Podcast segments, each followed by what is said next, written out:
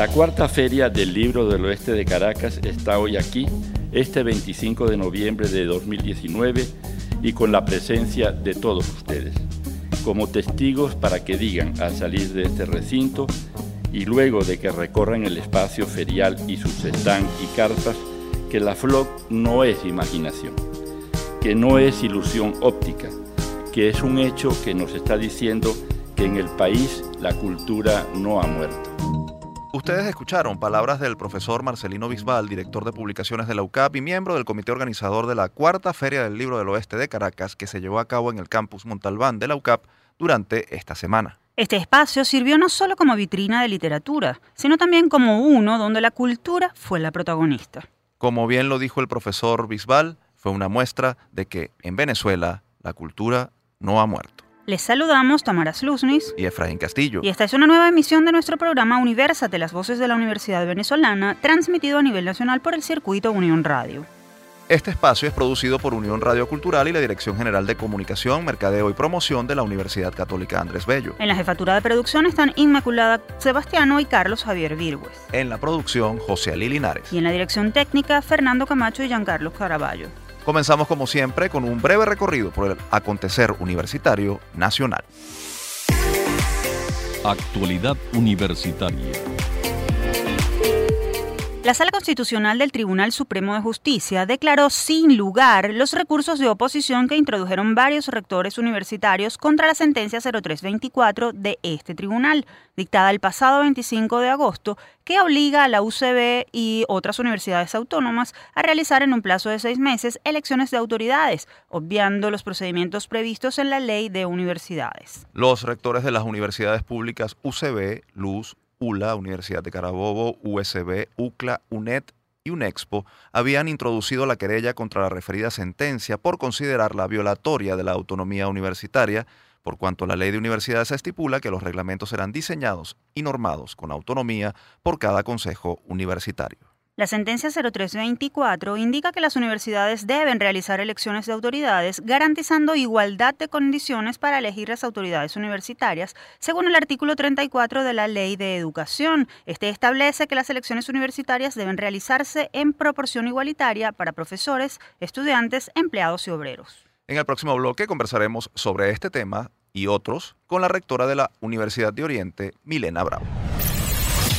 El profesor Luis Holder, vicerrector académico interino de la Universidad Simón Bolívar, fue designado recientemente por el Consejo Directivo de esa institución como rector encargado de esa casa de estudios. Esto luego de que el Consejo Directivo otorgara un permiso temporal por razones de salud al rector titular Enrique Planchart por un periodo de 30 días, lapso que se inició el 20 de noviembre y se prolongará hasta el 20 de diciembre. De acuerdo con el reglamento general de la USB, ante la ausencia del rector debe asumir como encargado el vicerrector académico, cargo que el profesor Holder ocupa desde 2017, cuando el Ministerio de Educación Universitaria lo designó para el puesto mediante una decisión que no cumplió los procedimientos establecidos en la Constitución y la Ley de Universidades. Representantes de la Asociación de Profesores y de la Federación de Centros de Estudiantes de la USB manifestaron esta semana ante la Asamblea Nacional su preocupación por la incorporación de Holder como rector encargado, pues advirtieron que su nombramiento como vicerrector es ilegal. Advirtieron las intenciones del Ejecutivo de intervenir la universidad y violar su autonomía. Fuentes del Consejo Directivo de la USB indicaron que, aunque Holder asumirá temporalmente todas las atribuciones del rector titular, las decisiones que se tomen deberán ser aprobadas por el Pleno del Consejo Directivo. De Caracas nos vamos al estado Mérida porque el único comedor de la Universidad de los Andes que prestaba servicio fue cerrado desde el 25 de noviembre por falta de alimentos. El vicerrector administrativo de la institución aseguró que el ministerio dejó de enviar los insumos hace más de una semana, por lo que se vieron obligados a cerrar las puertas hasta nuevo aviso. Representantes de la Dirección de Servicios Generales de la ULA informaron que la falla se venía agudizando desde hace algunos meses, luego de que el presupuesto necesario no fuese aprobado por las autoridades del Ministerio de Educación Universitaria indicaron que debido a esta insuficiencia solo se han estado suministrando 900 calorías por plato a los estudiantes, cuando lo requerido son 2.500 calorías diarias. Advirtieron que esto incide directamente en la deserción estudiantil. Ahora nos vamos al estado Lara porque representantes de la Federación de Centros Universitarios de la Universidad Centro Occidental Lisandro Alvarado, UCLA, enviaron un documento a la Organización de Naciones Unidas en el que denuncian la precariedad de las instalaciones y la persecución a los integrantes de las organizaciones gremiales y estudiantiles de la institución. Simón Urbina, miembro de la FCU, aseguró que el informe es extenso, pues en él detallaron todas las fallas que existen en la UCLA y la persecución a los movimientos estudiantiles no solo de esta universidad, sino de todo el Estado Lara. Indicó que el documento fue entregado directamente en las oficinas de la ONU en Ginebra, gracias al apoyo de un miembro de la universidad que reside actualmente en Europa. Y volvemos a Caracas porque por segundo año consecutivo la Universidad Católica Andrés Bello puso en marcha desde el pasado 28 de noviembre y hasta el 3 de diciembre la campaña Black Friday Solidario a favor de su programa de voluntariado, a través del cual más de 2.000 estudiantes y profesores realizan actividades de acompañamiento en comunidades vulnerables aledañas a la universidad. El Black Friday Solidario, iniciativa que promueve la Dirección General de Extensión Social, busca movilizar a la comunidad ducavista dentro y fuera del país a través de las redes sociales Twitter, Facebook, Instagram y WhatsApp, con el objetivo de impulsar miles de clics en la página de donaciones de la ABCU Foundation, organización creada para canalizar recursos a favor de los programas sociales de la universidad. La página para donar es www.abcufoundation.org.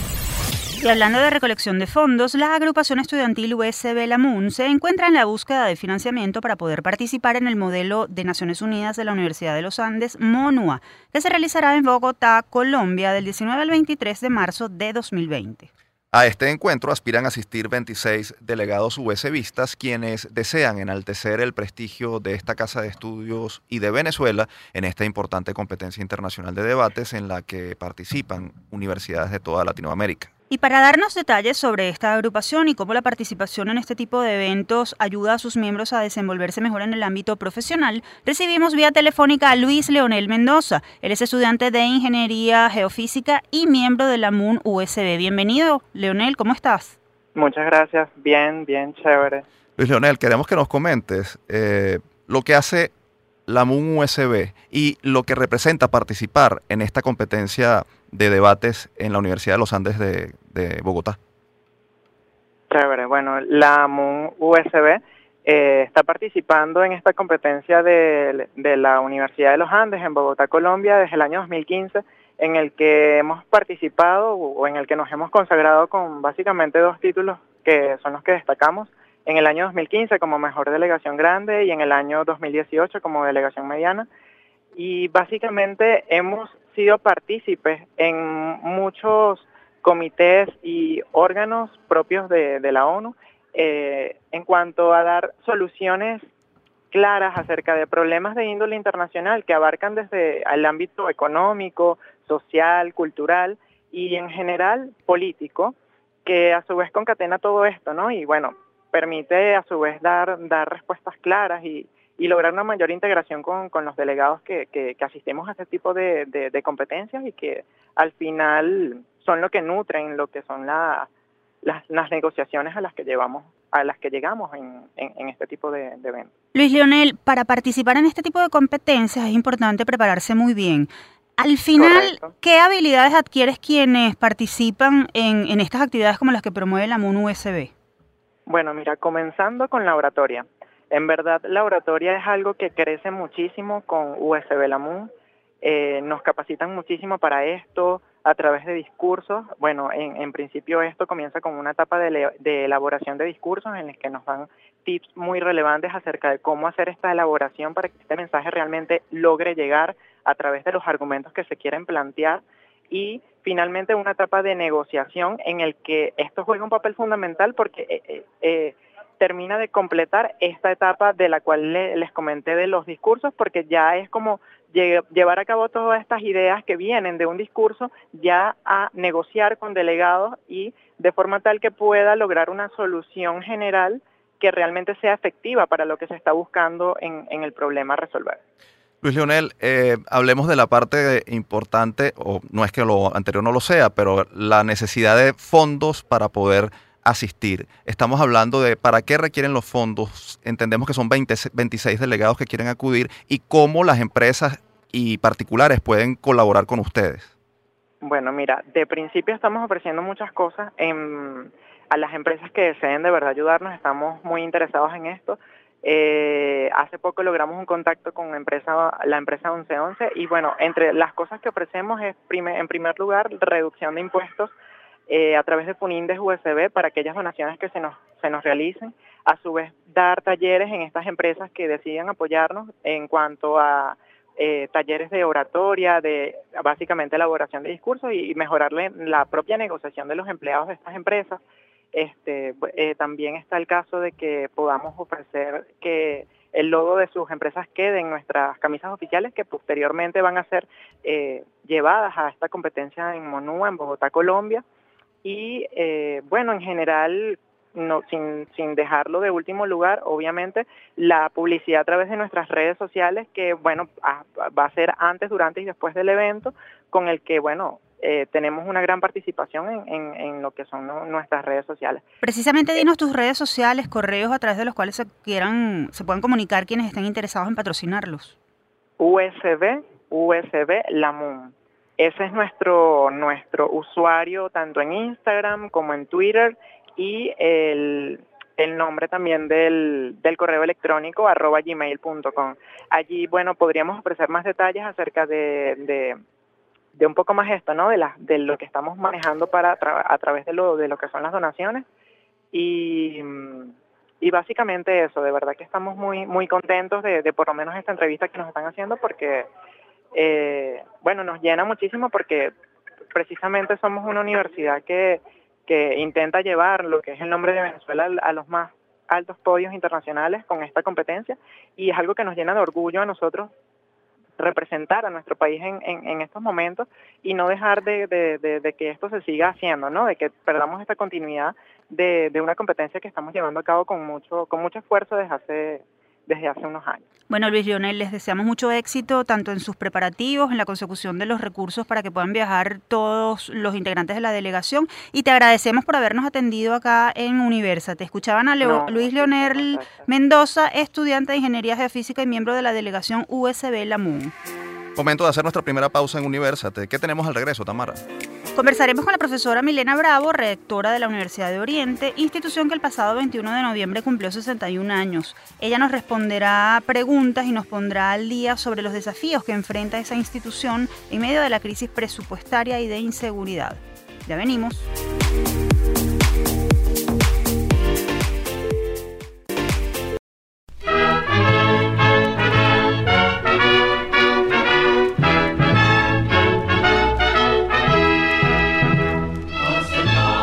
Ustedes escuchan de fondo el himno de la Universidad de Oriente, UDO, institución que el pasado 21 de noviembre arribó a 61 años de fundada. Con esa melodía, nosotros seguimos con más de Universate, las voces de la Universidad Venezolana. A propósito del aniversario de la Casa Más Alta de Oriente, como se conoce a la UDO, en los próximos minutos conoceremos cómo las autoridades y miembros de esta institución siguen trabajando a pesar de los obstáculos para brindar educación a los jóvenes del oriente del país a través de sus cinco sedes ubicadas en Anzuategui, Bolívar, Monagas, Sucre y Nueva Esparta.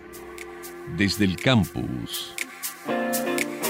En los últimos meses, la UDO ha sido golpeada severamente por la inseguridad, la insuficiencia presupuestaria y la deserción estudiantil y profesoral, además del deterioro de su infraestructura. Y es que la falta de recursos ha impedido que sus autoridades puedan invertir en más y mejor seguridad para el recinto. A la vez existen restricciones en servicios como el comedor o transporte.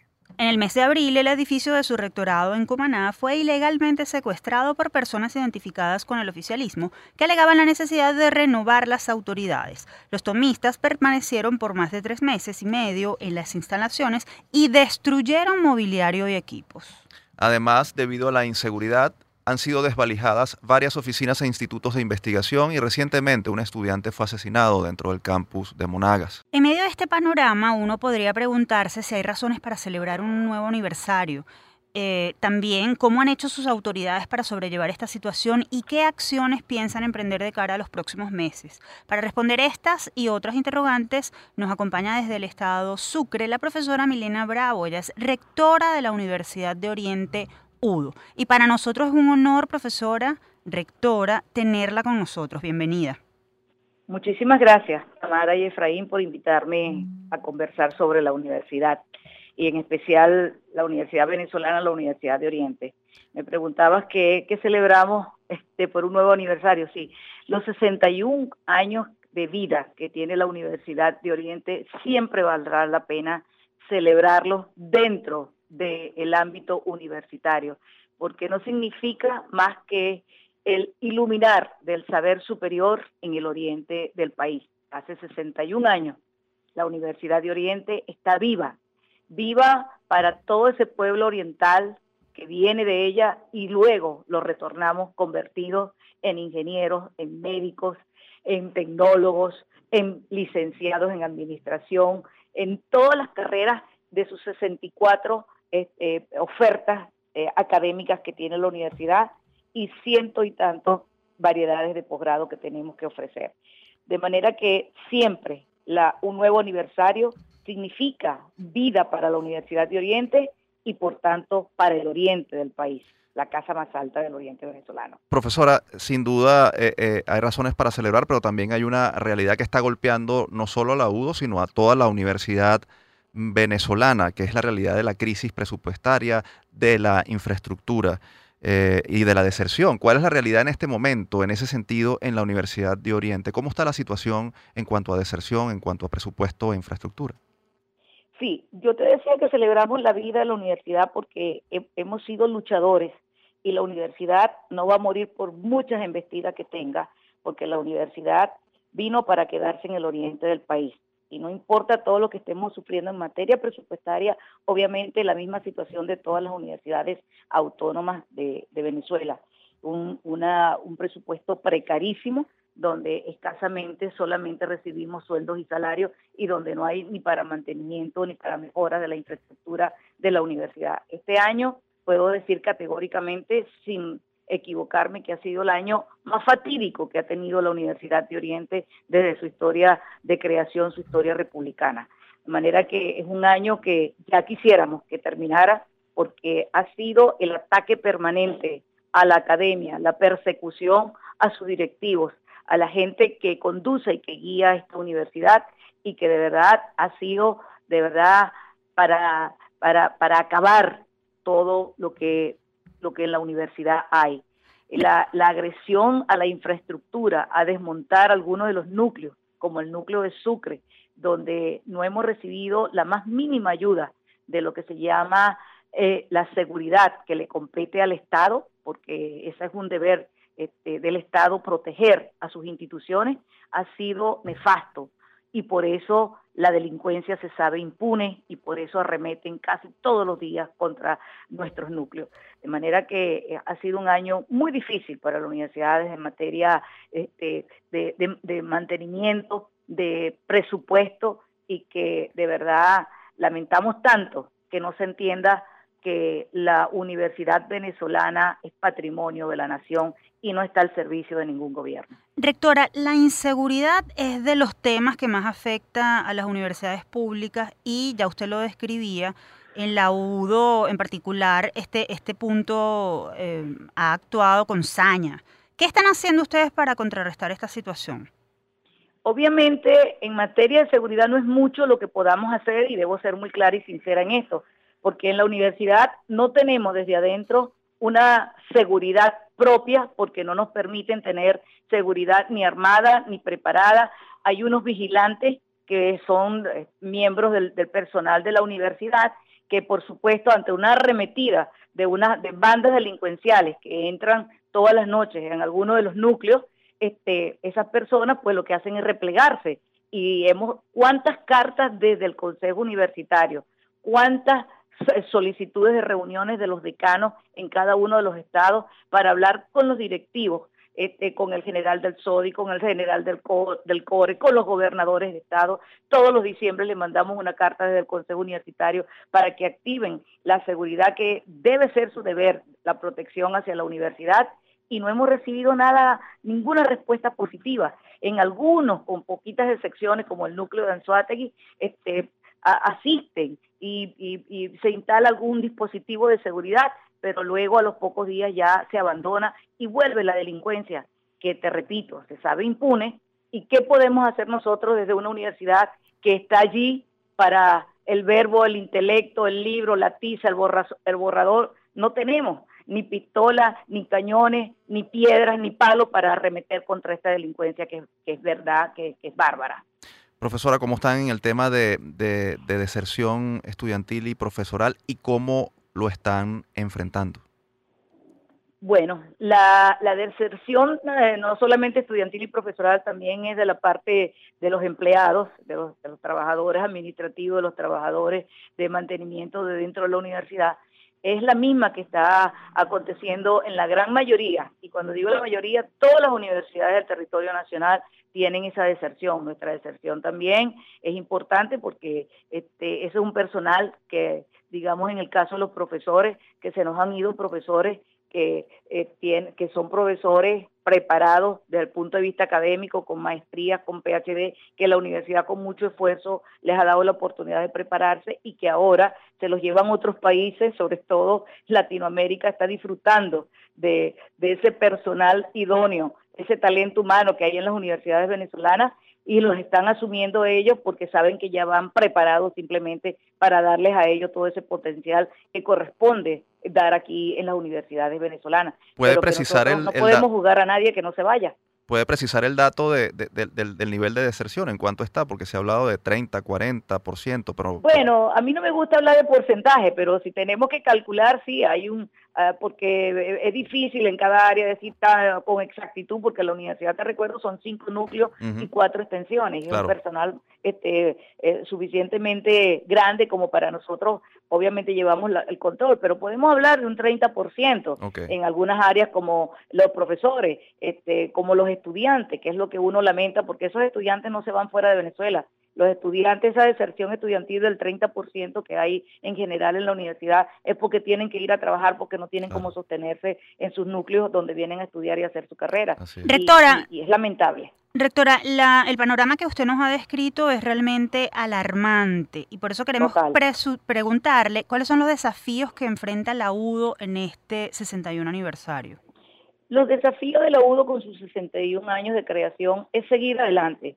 No abandonaremos nuestra lucha por una mejor universidad y una mejor Venezuela. Aquí podremos estar muy mal a nivel de infraestructura, devastada su planta física, pero las mentes de los verdaderos universitarios se mantienen con el mismo ánimo y el mismo ímpetu de que tenemos que avanzar para que venga una mejor Venezuela y venga una mejor universidad y lo lograremos porque tenemos el coraje, tenemos la valentía y tenemos el espíritu de lucha universitario que caracteriza a todo el que trabaja en la Universidad Venezolana y seguiremos adelante. Profesora, eh, recientemente la Sala Constitucional del Tribunal Supremo de Justicia declaró sin lugar los recursos de oposición que introdujeron varios rectores contra eh, la anterior sentencia, la sentencia 0324, que ordena a las universidades hacer elecciones en un plazo de seis meses, obviando los procedimientos establecidos en la ley de universidades. Es importante para nosotros preguntarle cuál es la posición que tiene usted ante esta nueva sentencia de la Sala Constitucional y, qué pasos se van a dar para, para hacerle frente, porque ya es un hecho pues que el recurso fue declarado sin lugar. Sí, primero que nada le haremos frente. Y por supuesto seguimos inconformes con esa sentencia. Esa sentencia es violatoria de la propia constitución de la República Bolivariana de Venezuela hecha por este gobierno, que en su artículo 109 dice cómo se conforman las universidades, quién la conforma, y, en los procesos de votaciones quiénes son los que tienen derecho a votar. Este, violatoria de la ley de de la ley de universidades, que también habla de cómo se eligen las autoridades rectorales y decanales, y violatoria de la Constitución y de los reglamentos de la, cada universidad en particular. De manera que no podemos estar conformes cuando nos mandan, este, cuando legislan y hacen un reglamento de cómo debemos elegirnos, porque primero no es la competencia de una sala constitucional dictar un reglamento de elecciones y segundo, te repito, es violatoria de la Constitución en el artículo 109 que dice quiénes son los miembros de la comunidad universitaria violatoria de la ley de universidades que, te dice quiénes son los que tienen que votar y violatoria de los reglamentos internos de cada universidad en particular. De manera que no podemos estar conforme con esto y que obviamente tendremos que eh, seguir en esta lucha para que se entienda que por ese camino de imposición no se puede llegar a ninguna parte. Yo quiero dejar claro en este minuto que toda la Universidad de Oriente quiere elecciones, pero conforme a la Constitución, conforme al 109, conforme a la ley de universidades y conforme a su reglamento, como está establecido, como es válido y como es democrático. Las imposiciones, por mucho que remes hacia un mismo lugar, nunca vas a llegar, porque no dicen, no, no, no resuelven absolutamente nada.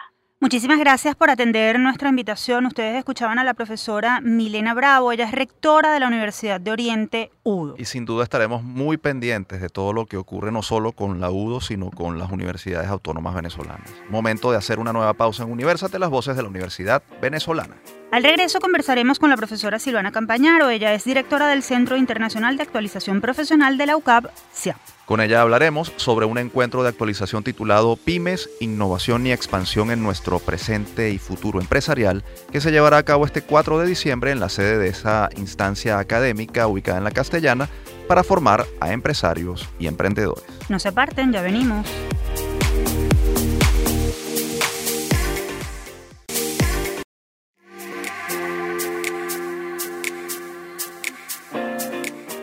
Con más de nuestro programa Universate. Recuerden que estamos al aire a través del circuito Unión Radio y que pueden escucharnos todos los sábados a la una de la tarde, con repetición los domingos a las 11 de la mañana.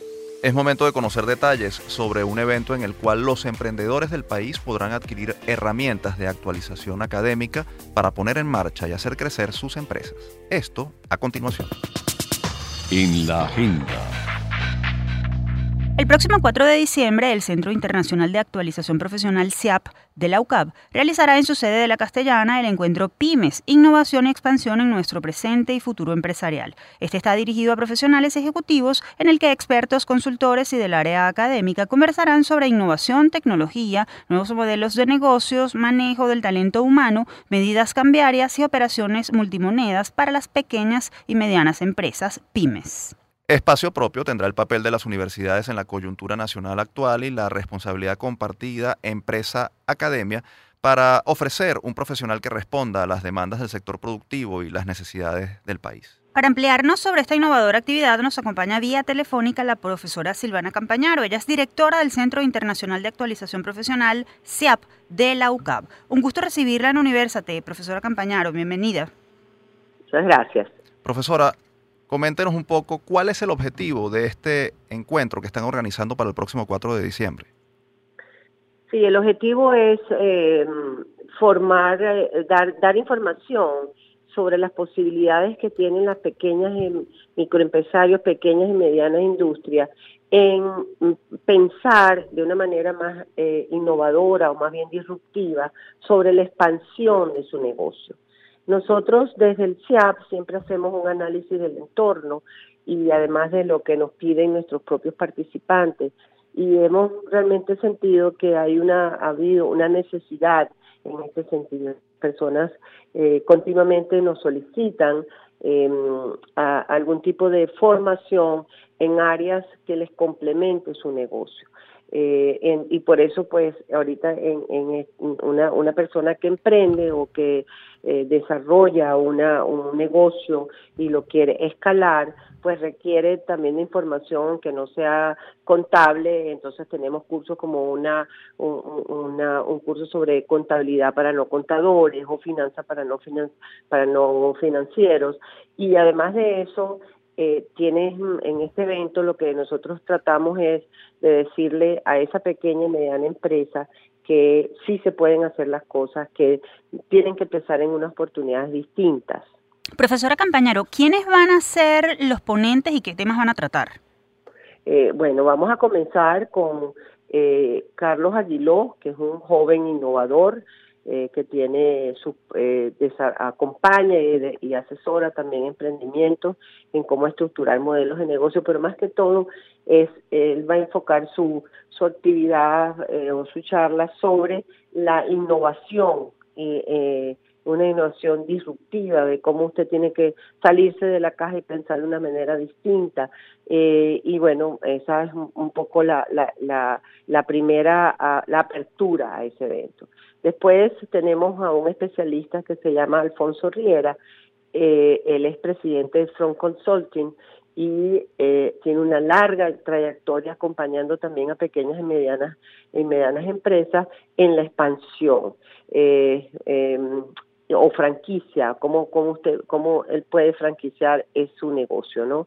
Entonces esto le va a permitir también a ese participante que asiste a este evento eh, darse también la oportunidad de decir, bueno, yo también puedo crecer.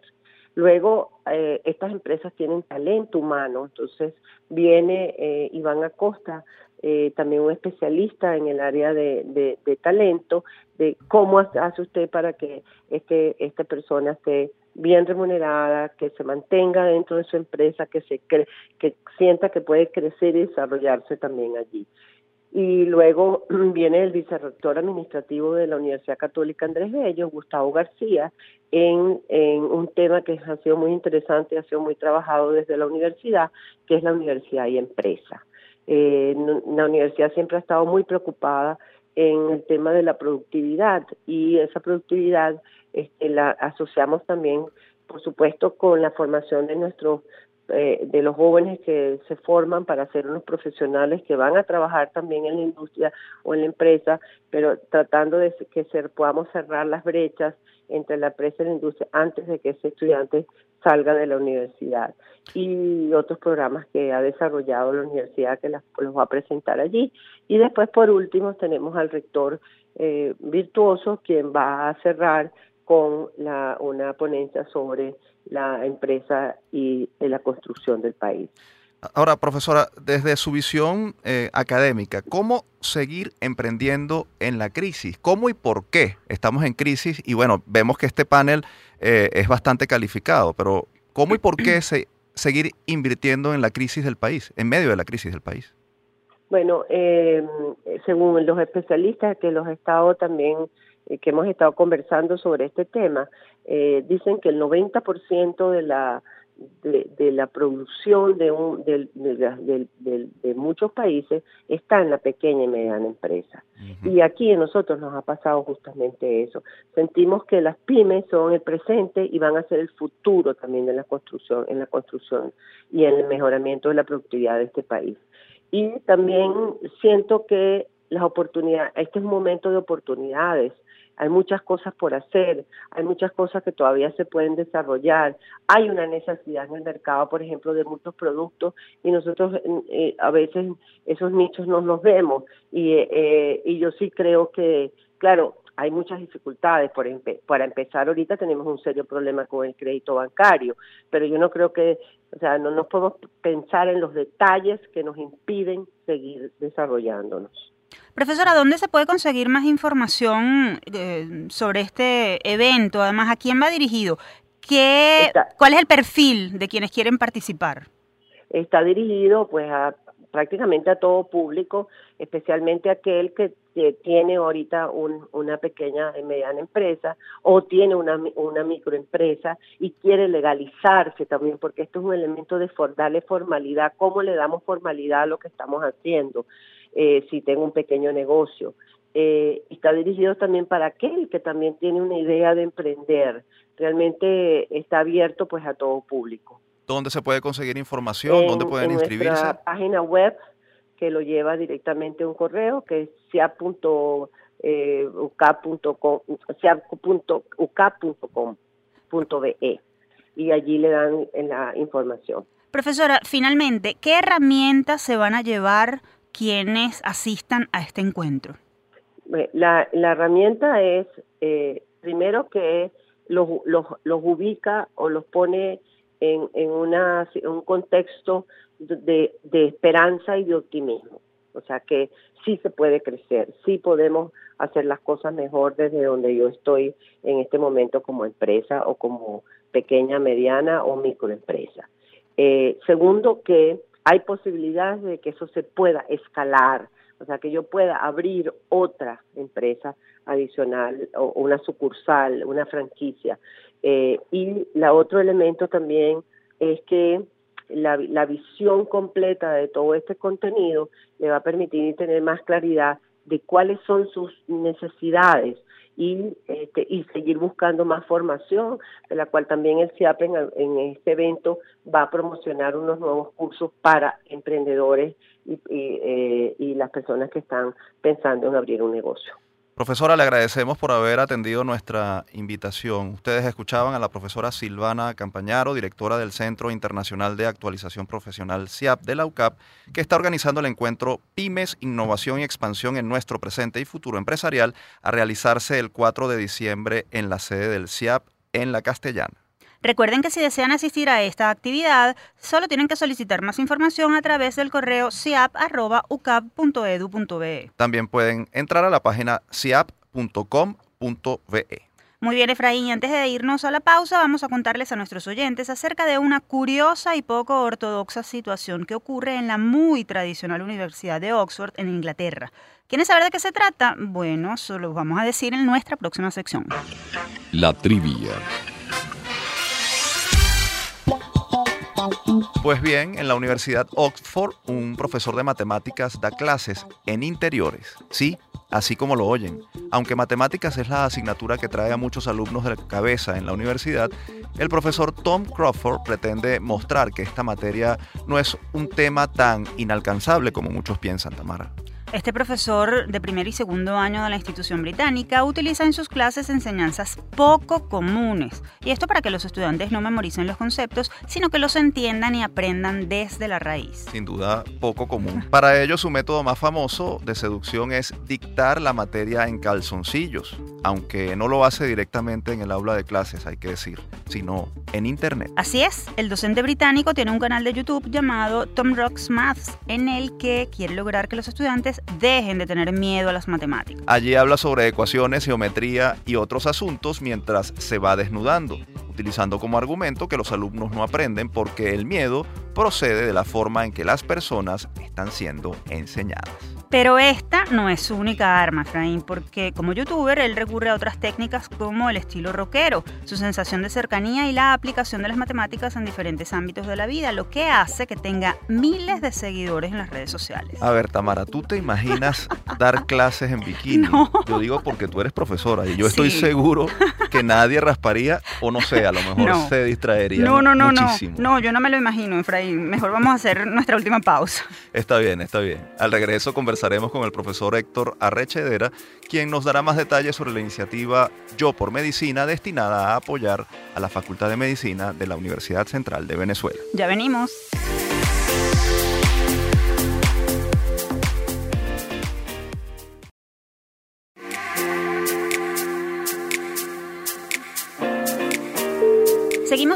Parte de Universate, las voces de la Universidad Venezolana. Recuerden que pueden seguir la transmisión de nuestro programa a través del portal www.unionradio.net. Y ahora es momento de hablarles de una iniciativa que ha venido promoviendo la Facultad de Medicina de la UCB para sensibilizar a sus egresados con el objetivo de recaudar fondos y así seguir formando a más y mejores profesionales en el área de la salud. Esto y más en nuestra próxima sección. Hablan los egresados. Yo por Medicina es el nombre de esta estrategia que busca hacerle frente a través de la autogestión y la solidaridad a una de las crisis de presupuesto y funcionamiento más severas que ha sufrido la Universidad Venezolana y en particular la Facultad de Medicina de la UCB, referente internacional en cuanto a formación de profesionales de la salud se refiere. Para contarnos detalles, tenemos vía telefónica al profesor Héctor Arrechedera, coordinador de Informática Médica de la Facultad de Medicina de la UCB y miembro del equipo coordinador del proyecto. Él nos pondrá en contexto sobre esta propuesta, que por cierto también es respaldada por todos los egresados de la UCB. Bienvenido, profesor. Bienvenido, muy, muy buenas. ¿Cómo están ustedes? ¿Cómo les va?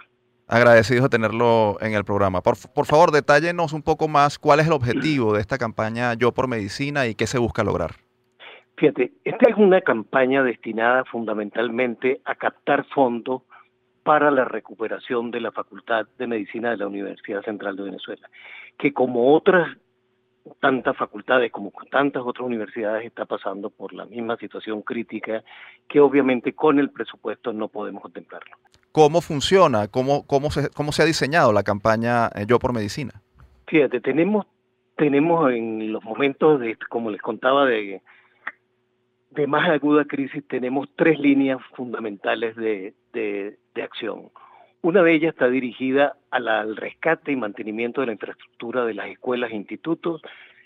Una segunda línea es de innovación educativa en condotación tecnológica de punta, incentivos al... Y la tercera es darle, poder darle incentivos a nuestros profesores, que es nuestro más preciado, digamos, eh, valor en la Universidad Central de Venezuela. Profesor, detállenos cuál es la situación actual de la Facultad de Medicina de la UCB, cómo están afectadas sus distintas escuelas. Fíjate, la ciudad universitaria en el año 2000 fue objeto de reconocimiento como patrimonio mundial por la UNESCO. Hoy en día eh, tenemos, debido a la carencia, digamos, de un presupuesto justo, tenemos eh, auditorios que están en muy mal estado, unas jardinerías, unos ambientes eh, físicos sin iluminación, tenemos unos baños terribles, eh, digamos, para nuestros estudiantes nuestros profesores, muy poca iluminación, muy poca seguridad. ¿Y qué es lo que queremos? No quedarnos en la crítica ni que quedarnos en el buscar al responsable, que obviamente es uno solo y es el Estado, pero tenemos que pasar a otra a otro tema, a la acción. ¿Cómo podemos ayudar a resolver este, esta problemática y no quedarnos cruzados de, brazos viendo cómo se nos cae la casa que vence la sombra y entonces, bueno, iluminarnos unos con otros, fundamentalmente dirigido a las empresas eh, que todavía quedan en Venezuela, que quieran o puedan hacer aporte a nuestros egresados. Tenemos casi 20 mil médicos que se han ido de Venezuela porque no les han dado, digamos, las las oportunidades en el país y ellos pueden de alguna manera devolverle a la universidad, a la casa que lo formó, un poquito de lo, de lo que generosamente la universidad le suministró para tanto su formación profesional como su formación humana. Y ahí estamos dirigiendo el llamado a los familiares de nuestros estudiantes que quieren ver a sus hijos formados con calidad en la primera casa de estudios del país a ellos estamos dirigiendo ese programa. Programa innovador, digo, de gerencia transparente, en alianza con la Asociación de Egresados de la Universidad Central de Venezuela.